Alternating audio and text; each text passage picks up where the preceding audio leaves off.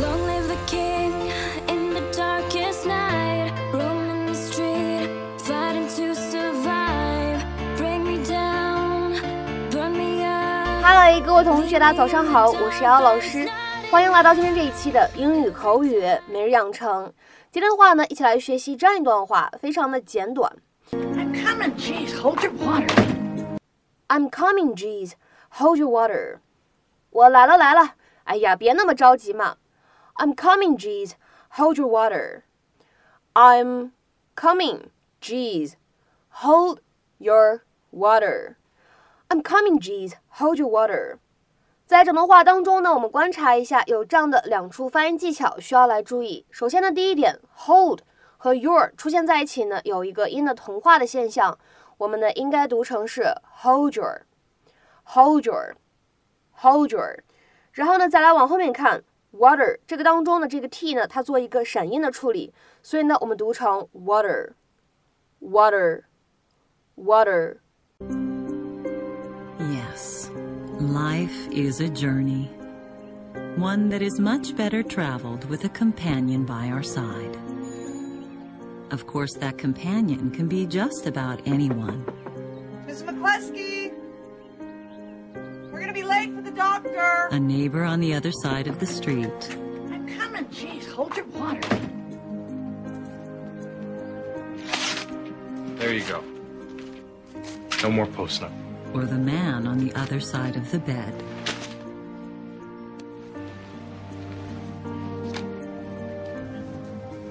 The companion can be a mother with good intentions, Thank you for a wonderful service, Reverend or a child who's up to no good. Very inspirational.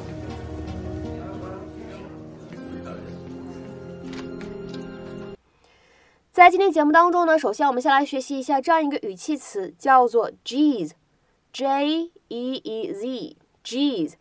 它呢经常用来表达惊讶这样的一些强烈的语气，是一个语气词，an expression of surprise or strong emotion。下面呢来看两个例子， 第一个，Jeez, don't yell at me, I'm just telling you what she said。哎呀，别跟我喊叫，我只是把她说的话告诉你而已。Jeez, don't yell at me. I'm just telling you what she said. 那么再比如说第二个例子，Jeez，I feel tired," said Ben. 哎呀妈呀，累死我了，Ben 说道。Jeez，I feel tired," said Ben.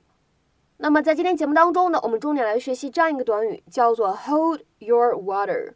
Hold your water. 在英语口语里面呢，hold one's water 指的是冷静一点，有点耐心，别催了，这样的意思。Be calm or patient. Stop making pressing demands, requests, etc. 比如说，下面呢来看一下这样的两个例子。第一个，Jane needs to hold her water and just let the committee do its job. Jane 需要耐心一点，让委员会呢来操作就好了。Jane needs to hold her water and just let the committee do its job. 再比如说，看这样一个例子：You kids hold your water back there, or I swear I'll turn this car right around. 你们这帮小朋友别在后面闹腾了，不然我马上把车掉头开回去。You kids hold your water back there, or I swear I'll turn this car right around. 那么其实有关这个 hold water，我们之前呢还学习过它的另外一层含义。在英语当中呢，hold water 指的是怎么样呢？站得住脚，经得起推敲。通常来说呢，描述的是 a statement, Theory, or a line of reasoning appear to be valid, sound, or reasonable. 所以呢，如果你说 something doesn't hold water，它呢其实并不是简单字面上的意思，说什么什么东西盛不住水，而指的是某个说法、某个理论站不住脚、经不起推敲这样的意思。下面呢，稍微看两个例子来复习一下这样一层含义的使用。第一个，Your theory does not hold water，你的理论呢经不起推敲，站不住脚。Your theory does not hold water。再比如说，看最后这样一个例子。The witnesses' conflicting stories held no water。证人互相矛盾的证词根本站不住脚。The witnesses' conflicting story held no water。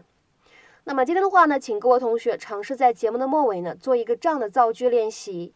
你说的话我一个字儿都不信，你的解释根本站不住脚。你说的话我一个字儿都不信，你的解释根本站不住脚。那么这样一个句子应该如何使用我们刚才讲到的 hold water 来造句呢？期待各位同学的踊跃发言。我们今天节目呢就先讲到这里，拜拜。